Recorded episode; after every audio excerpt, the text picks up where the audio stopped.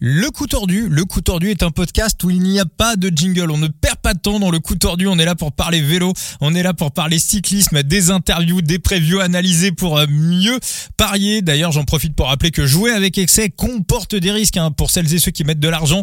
Je compte sur vous, jouer avec la plus extrême prudence. Le coup tordu, on va débriefer tous ensemble l'étape 18 de la Vuelta et on va analyser l'étape 19, on va parler également de l'actualité du jour, mais je ne suis pas tout seul pour ce 78e épisode du euh, coup tordu.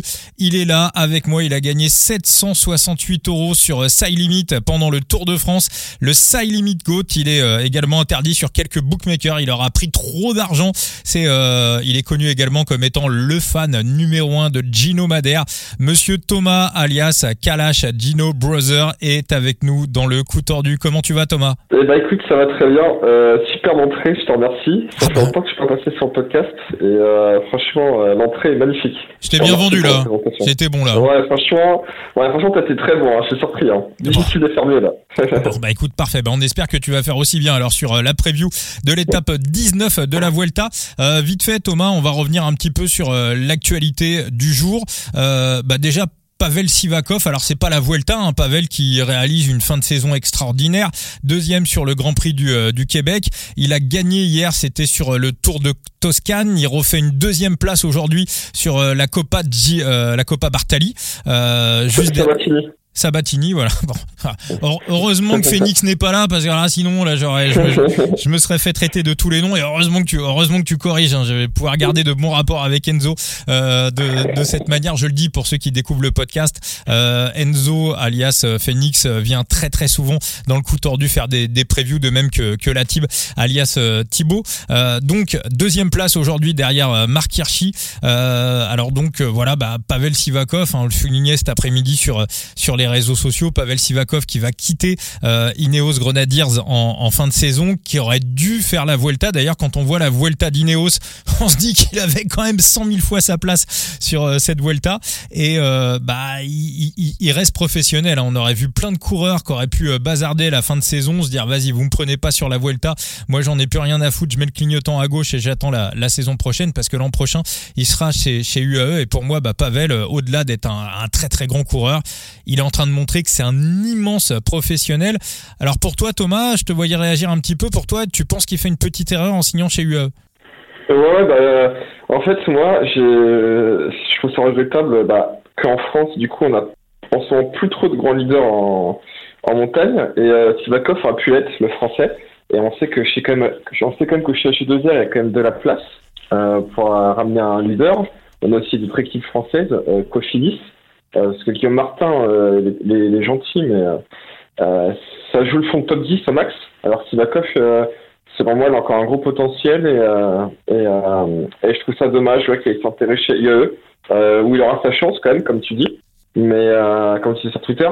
Mais ouais, il n'aura pas, il aura pas souvent sa chance en fait. Et il sera pas leader unique de l'équipe. Moi, j'aurais voulu qu'il soit dans une équipe française et pourquoi pas rêver de gagner un grand tour Par exemple, le Giro la Vuelta dans une équipe française? Alors, beau. Il y en a un qui était euh, qui était d'accord avec toi. Malheureusement, il a plus d'équipe. La question avait été posée à Jérôme Pinault euh, l'an dernier. C'était sur euh, l'équipe TV. Il y avait une course où courait Pavel Sivakov et il avait bien relevé que la fin de son contrat avec Ineos c'était 2023. Et quand ils lui ont posé la question, ils lui ont demandé si Sivakov était sur ses tablettes. Jérôme Pinault, il avait les yeux qui brillaient. Hein. Tu sentais qu'il tu sentais qu'il le voulait qu'il le voulait réellement. Alors maintenant, au-delà de, au-delà de parler de, de victoire en grand tour, parce que voilà, à chaque fois, ça revient chaque année. À quand un France à la gagne du Tour de France, à quand un Français à la gagne d'un grand tour, hein, c'est pu arriver depuis euh, Laurent Jalabert en, 1997, je crois pour la Vuelta, 95 ou 97, je suis pas très sûr. Euh, maintenant, il y a peut-être un truc quand même qu'il faudrait faire, les gars, avant de penser avoir euh, un Français gagner un grand tour, faudrait peut-être penser à avoir un Français gagner une course World Tour d'une semaine. Et le dernier, c'était Christophe Moreau. D'ailleurs, je crois qu'il écoute de temps en temps le coup tordu. Hein. Je l'ai vu apparaître quelques fois sur les réseaux sociaux, donc big up à Christophe Moreau. Christophe Moreau, c'est le dernier Français qui a gagné une course World Tour d'une semaine. Je crois que c'était le Dauphiné 2007 ou 2008, si je dis pas de bêtises. Alors Pavel Sivakov l'a fait, il a gagné le Tour de Pologne, mais il n'était pas français à ce moment-là. Il était russe. Et moi, je trouve que pour la France, en 2024, avoir un objectif de voir un Français gagner une course World Tour d'une semaine, ça sera un bel objectif. Et euh, quoi de mieux que d'être chez UAE, Thomas? Ouais, c'est vrai que niveau matos, euh, chez eux, c'est euh, c'est plutôt plutôt pas mauvais. Hein. C'est pas les meilleurs euh, pas les meilleurs du, du marché, mais Conalgo ont comme des très bons vélos. concernant bah ouais, je pense qu'il va être je pense qu'il va être leader sur des courses d'une semaine hein, à mhm. voir parce qu'il y a quand même Adam Yates de Pogacar, Adam Yates qui réalise une saison impressionnante. Donc ouais, sur la course d'une semaine, je pense qu'il aura sa chance de temps en temps et il aura une belle équipe pour l'accompagner donc euh, avec des bons équipiers. Donc euh, ouais, là-dessus je suis d'accord avec toi, mais par contre sur les grands tours, euh, la place va être, ça va être compliqué. Ouais, ouais, effectivement. Ouais, sur les grands tours, ouais, il sera plus, à mon avis, plutôt là pour tirer des bouts droits. Mais après, on sait jamais. On voit la belle histoire de, de cette sur euh, cette Vuelta 2023 parce que désormais, ça semble vissé, hein, même s'il faut quand même se méfier de l'étape de Saint-Denis. C'est un parcours que, que, que euh, va, va, il, aime pas ça. Hein, le, parcours type classique comme on aura sur l'étape de, de samedi avec en plus de la pluie, faut frotter, faut se placer. Seb c'est tout ce qu'il déteste. Donc attention, piège quand même pour euh, à samedi, mais enfin du côté de la Jumbo Visma, bon ça y est, c'est assumé. Désormais, c'est Sepkus qui va gagner cette euh, Vuelta 2023 si tout va bien. Donc on va passer justement bah, euh, Thomas sur la preview de l'étape 19. Vite fait, on va revenir sur ce qui s'est passé aujourd'hui. D'ailleurs, bravo à toutes celles et tous ceux qui ont, suivi le prono qu'on avait donné. La victoire de Remco Evenepoel. Toi, que, quel est le point ou les voilà ou les deux points que tu, tu retiens sur sur cette étape 18, Thomas? Bon, honnêtement, il n'y a pas grand chose à retenir. Euh, bon, il y a quand même deux choses, on va dire. Il y a bah, Remco Evenpool hein, qui, euh, qui, euh, qui en échappé intraitable. Et, et, et, donc, ouais, quand il en échappé, il est souvent plus fort. Donc, aujourd'hui, il a gagné la pédale, il met 4 minutes à tout le monde. 4 minutes 44 à Caruso. Plus de 4 minutes. Et deuxième chose que je deuxième chose que je retiens, c'est quand même Paul, Paul Ourselin qui finit cinquième, euh, Julien Bernard qui finit six, les petits Français qui, qui ont fait quand même un beau résultat, ils finissent notamment devant Bernal ou, euh, ou Piccolo. Et un dernier truc, c'est quand même, euh, dernière chose, c'est quand même, donc pour le JC, c'est quand même Roglic et Vingegaard qui, qui joue la carte Sepkus aujourd'hui. Et Vingegaard qui a fait exprès de perdre quelques secondes, donc on privilégie la carte Sepkus. Donc ouais, Vingegaard, il a les paroles, mais il a aussi. Donc, euh, grand champion, un grand monsieur, euh, Jonas Vingegaard. Oui, oui, oui, ouais. bah, c'est ça qui est un petit peu surprenant, c'est-à-dire que ces derniers jours, on avait plutôt l'impression, la tendance était plutôt de, de, penser que Primoz Roglic avait envie de faire croquer Sepkus et que Jonas Vingegaard était un petit peu le charreau en place qui voulait absolument gagner la Vuelta. Et puis finalement, on voit que Vingegaard, bah, visiblement, il a mangé son pain noir, il a compris qu'il allait pas gagner la Vuelta cette année et qu'il était prêt à faire euh, croquer Sepkus. Il va encore avoir besoin de Sepkus euh, sur bah, les prochains grands tours. Roglic, euh, il a dit clairement que ses sentiments étaient mitigés, donc finalement, bah, ça serait plus du côté de Primos qu'on aura un petit peu de mal à, à, laisser gagner Sepkus. Et moi, c'est un sujet que je vais, je vais lancer. Euh, alors, on va pas en parler là dans ce podcast euh, tout de suite, mais je pense que c'est un sujet qu'on épluchera la semaine prochaine. On fera un grand débrief de la, de une émission spéciale avec un grand débrief de la, de la Vuelta 2023. Et puis, j'aimerais bien aussi qu'on ait un agent de coureur dans le coup tordu euh, dans, dans les mois qui viennent. Je pense que je vais lancer deux, trois invitations pour parler aussi un petit peu de tout ça. Finalement, est-ce qu'on touche pas aux limites du euh, système actuel? Marc Madio, par exemple, euh, veut venir euh, sur un salary cap, mais finalement, bah, quand on cumule les talents, quand on a des moyens quasiment illimités, et quand on cumule les forces et qu'on se retrouve avec plusieurs coques dans la même basse-cour, bah à un moment donné, ça pète. c'est ce que Cyril Guimard explique très souvent. C'est le problème qu'il a eu à gérer en 84 avec Bernard Hinault et Laurent Fignon. Et euh, quand euh, Bernard Tapie est arrivé à faire une proposition à Bernardino, bah il, il, il a pas retenu euh, il a pas retenu Bernardino et il est resté avec Laurent Fignon et finalement bah voilà même avec tous les moyens du monde, si on cumulait bah, allez, on pourrait même rajouter Tadej Pogacar pourquoi pas dans l'équipe, à un moment donné, ça le ferait pas et ça pèterait. Je sais pas ce que t'en penses Thomas, mais moi je serais hyper hyper surpris que Primoz Roglic soit encore à la Jumbo Visma en 2024. Ah bah moi je suis complètement d'accord avec toi Vincent. Euh, là on arrive à un point mort. Selon moi là c'est il va falloir faire quelque chose. Euh, on voit que les Jumbo euh, vont emporter, sauf sauf sauf cataclysme. Miracle, ouais. cataclysme. Merci cherche le mot. Elles vont remporter du coup les trois grands tours. Donc le Giro, le Tour de France et la Volta. Et non sans mal, hein, sur le Tour de France, une garde s'est baladé avec un cuss héroïque. le Giro, bah, Roglic a eu un peu plus de mal, mais il le gagne quand même. Et bah sur la Volta, euh, ils vont, ils vont gagner la Volta, mais ils vont normalement aussi faire un triplé. Donc euh, ouais, il y a il commence, euh, ça commence à arriver à un point mort où en fait, bah on l'a vu, hein, Euh, Landa qui attaque, suivi de masse, et euh, Vingegaard qui est tranquille à la radio en train de discuter avec son DS et puis les coureurs. Il prend le temps de se relever. euh. Enfin, en fait, on dirait que les jambes sont à l'entraînement, tout simplement. C'est terrible à dire, mais c'est tellement dessus du lot, en fait, que euh, pour eux, c'est un jeu. ouais, c'est pas équitable, quoi. C'est pas équitable, en fait. c'est- Et Il y a et- eux puis les autres en montagne. et pourtant- Et pourtant, il devrait, euh, il devrait être hyper content et on voit qu'il y a, on voit qu'il y a des tensions dans, dans l'équipe. Et, euh, et encore, il y a un truc aussi que personne n'a relevé, mais alors absolument personne.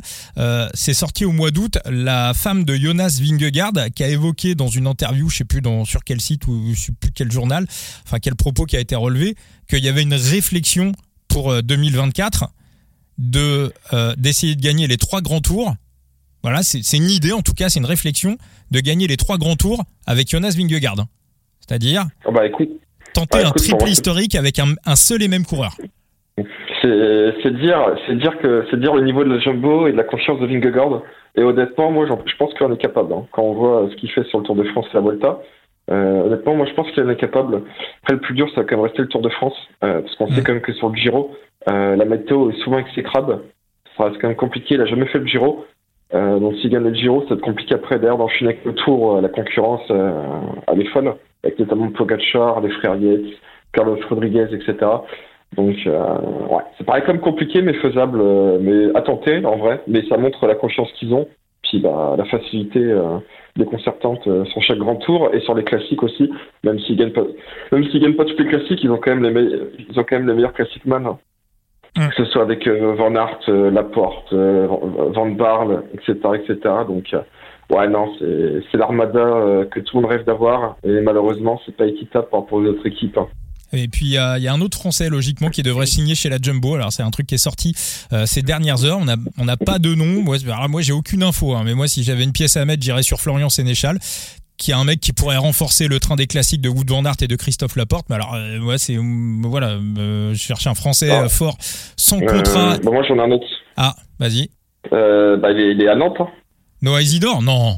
non, non, non, j'ai pas tout en. Non, non, mais lui, lui, il reste chez Nantes, il va chercher des heures l'année prochaine. Enfin, euh, Euh, en Jordan, 2020, euh, Jordan Jegat.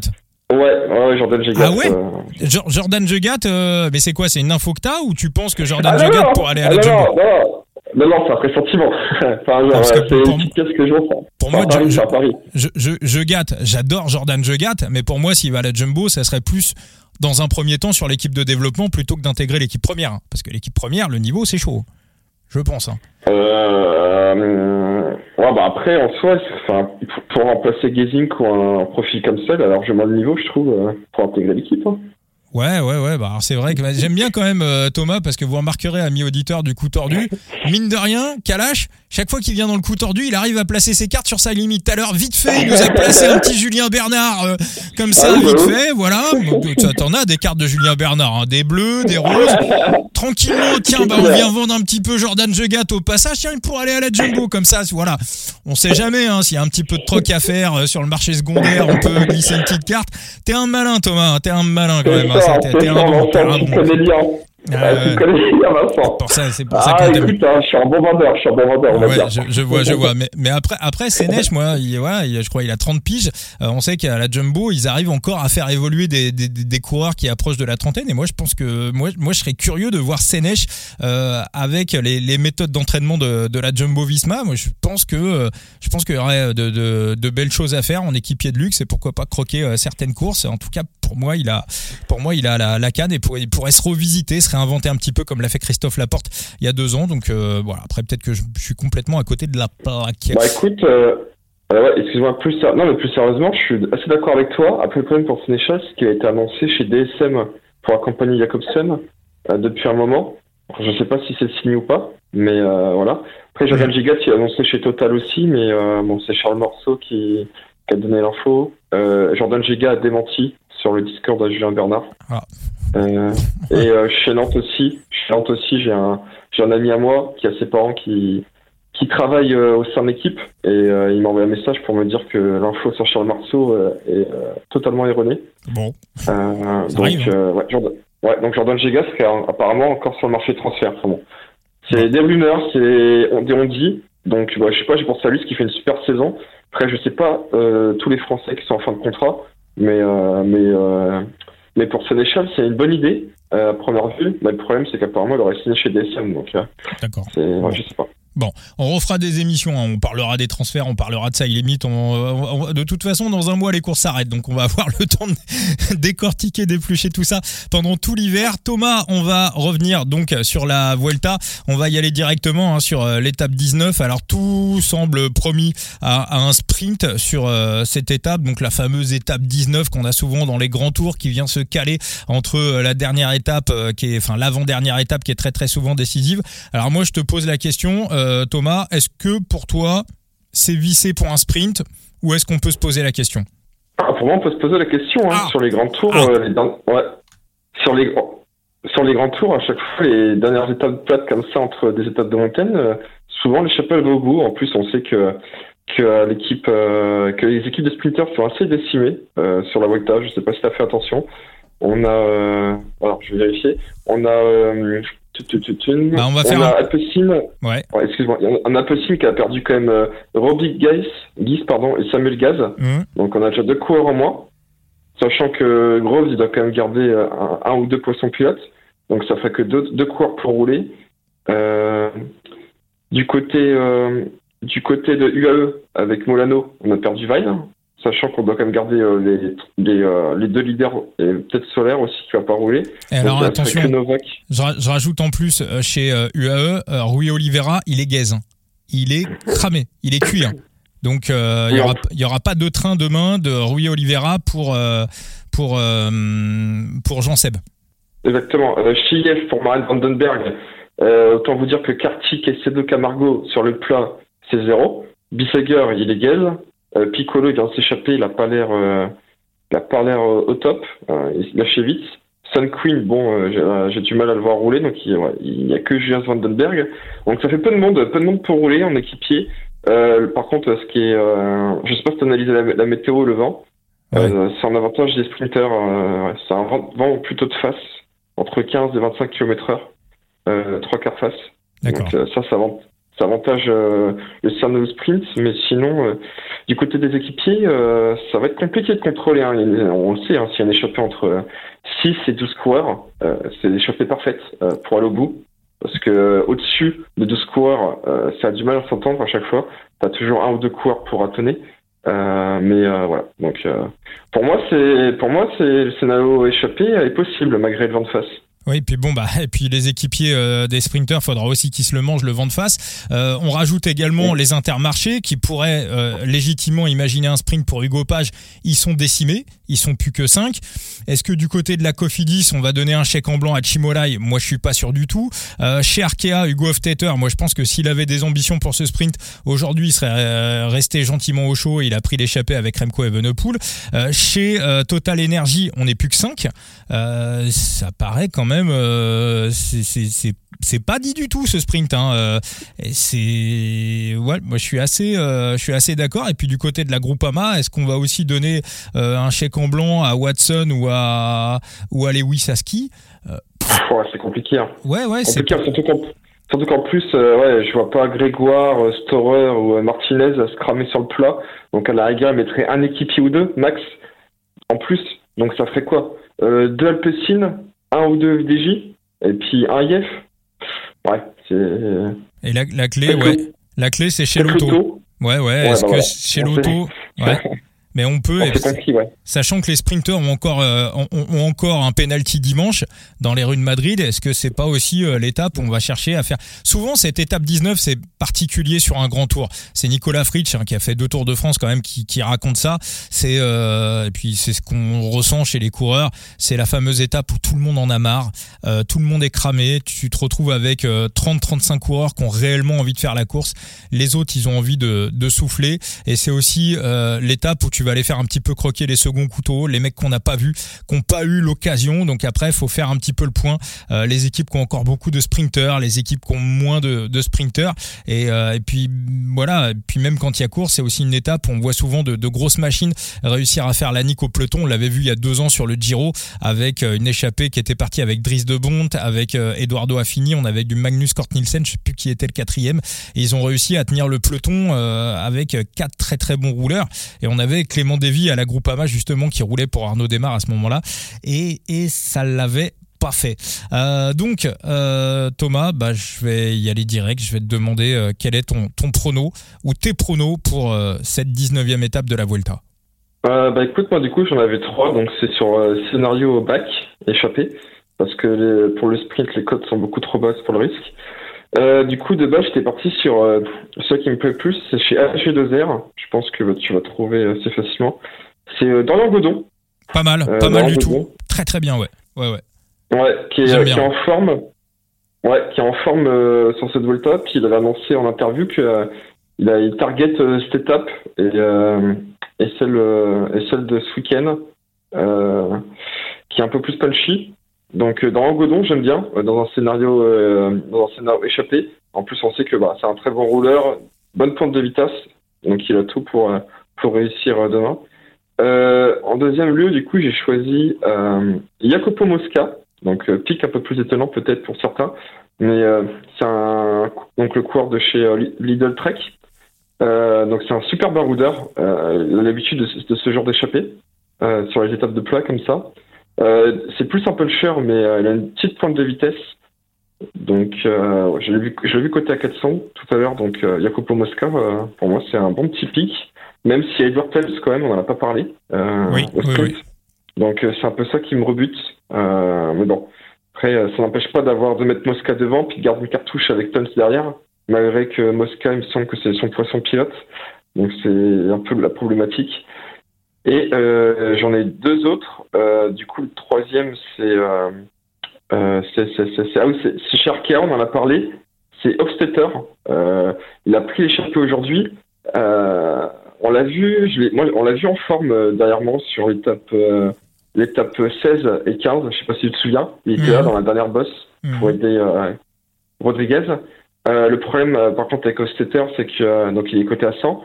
Le problème, c'est qu'ils sont en quête de plan UCI, Arkea. Et j'ai bien peur qu'Hofstetter attende le sprint.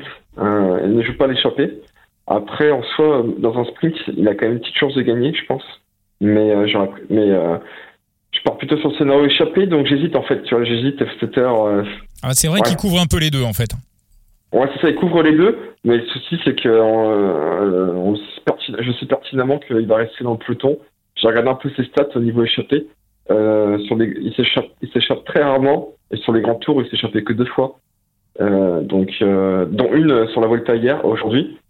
Donc, c'est pas un coureur qui a l'habitude de s'échapper. Et on sait qu'Arkia euh, c'est en quête de points UCI, donc il pourrait plutôt, plutôt assurer des points en restant dans le peloton, même si, même si j'aimerais bien qu'il aille devant. donc, ça dépend de la tactique de, de leur équipe. Et, le dernier pic, je vais aller chez Bahreïn.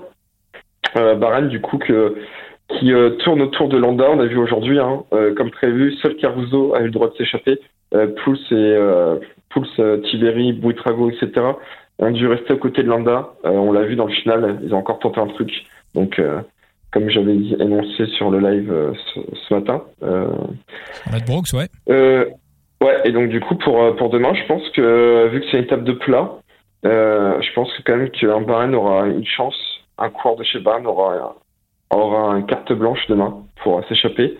Donc euh, il y a un choix à faire entre Gradek, Sturtling ou pourquoi pas Govekar, euh, le sprinter maison. Qui, qui est quand même en dessous des meilleurs sprinters. Alors il y en a un qui est malade, hein. je crois que c'est Govekar qui est, euh, qui est pas bien. Ah ok, bah merci, écoute, j'avais pas vu l'information, C'est Jackie Durand qui a, qui a remonté l'info cet après-midi dans le live, visiblement blessé, ça va pas, il traîne sa misère. Plutôt Sutterling ou Gradek alors, deux, deux profils rouleurs, peut-être peut-être un, penchant pour Sutterling, qui a une petite pointe de vitesse, euh, l'allemand de la formation Bahreïn, qui a, qui a l'habitude de s'échapper. On l'a vu euh, sur le Giro, Tour des Alpes ou encore la Volta, il a fait une échappée. Euh, donc, ouais, Sutterling alors.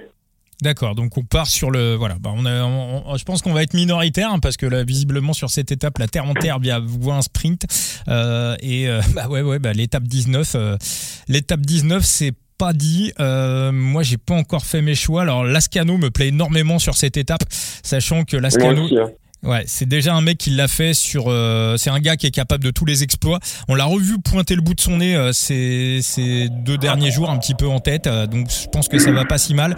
Euh, Lascano l'a fait sur. C'était sur les boucles de la Mayenne. Il avait réussi à tenir un peloton en respect sur une étape qui était promise aux sprinters.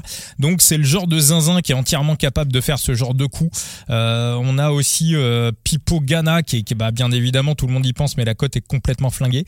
Donc donc Lascano, je vais pas y aller parce que j'ai un PLT sur Lascano qui gagnerait au moins une étape. Et euh, bah moi, je pense que je vais la jouer beaucoup plus safe. Euh, je vais attendre de voir un petit peu les cotes, mais je pense qu'on va avoir un un Cadem Grooves qui ne gagne pas l'étape autour de 1-6, 1-7. Et je pense que ça sera, euh, je pense que ça sera mon pari. Je pense que je rajouterai également peut-être euh, une petite croquette d'Orion Godon. Euh, c'est, ouais, Dorian Godon, c'est pas mal. Gorion, Ouais, ouais, ouais, c'est kiffant. Ouais. En plus, il est au-dessus de 100.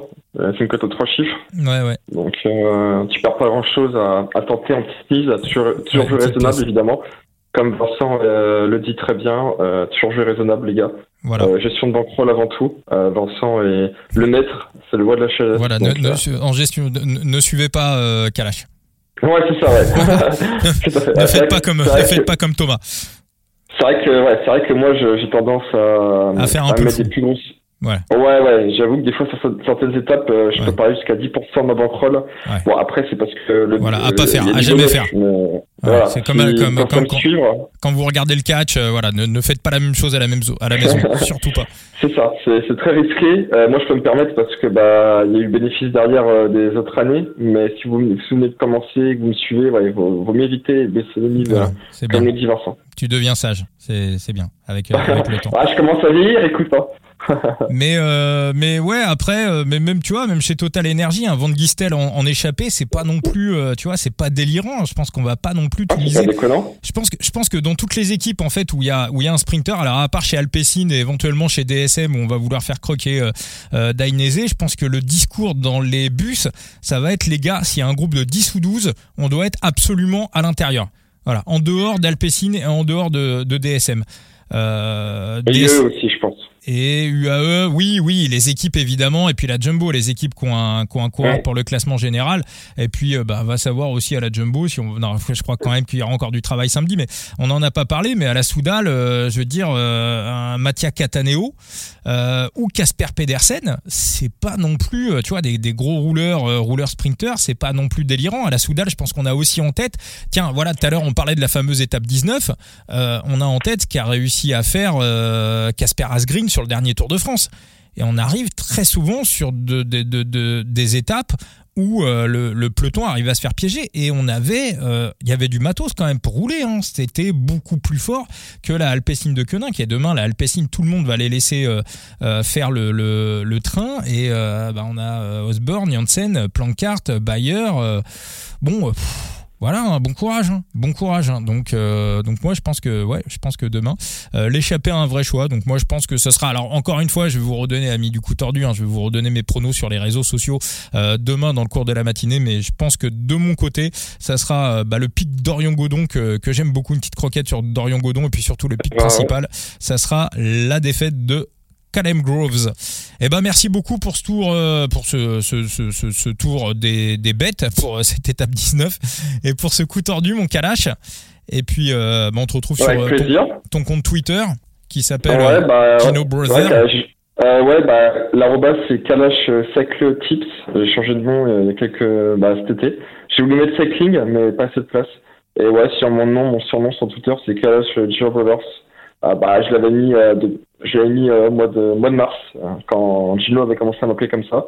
Et puis, bah, pour les rendre hommage, euh, je vais laisser euh, le nom. D'accord.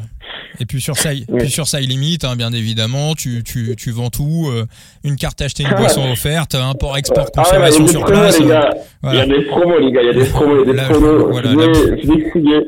La boutique, la boutique Gino Brother est ouverte 24 heures sur 24, 7 jours sur 7. hein. Ah ouais, même le soir, les gars, vous pouvez me contacter à 2h du matin, les gars, je suis connecté sur Discord, euh, je réponds direct, Ouais. n'hésitez pas. Je fais- on fait des affaires avec moi. Euh, euh, toujours. Et même pour des échanges aussi, si Ouais. vous voulez. Bon, merci beaucoup Thomas et puis à très très vite euh, pour un prochain coup tordu. Ciao. Avec plaisir, merci beaucoup pour l'invitation. Ciao. Avec plaisir. Et puis ciao à tous et puis on se retrouve bah, demain pour l'analyse de la 20e étape.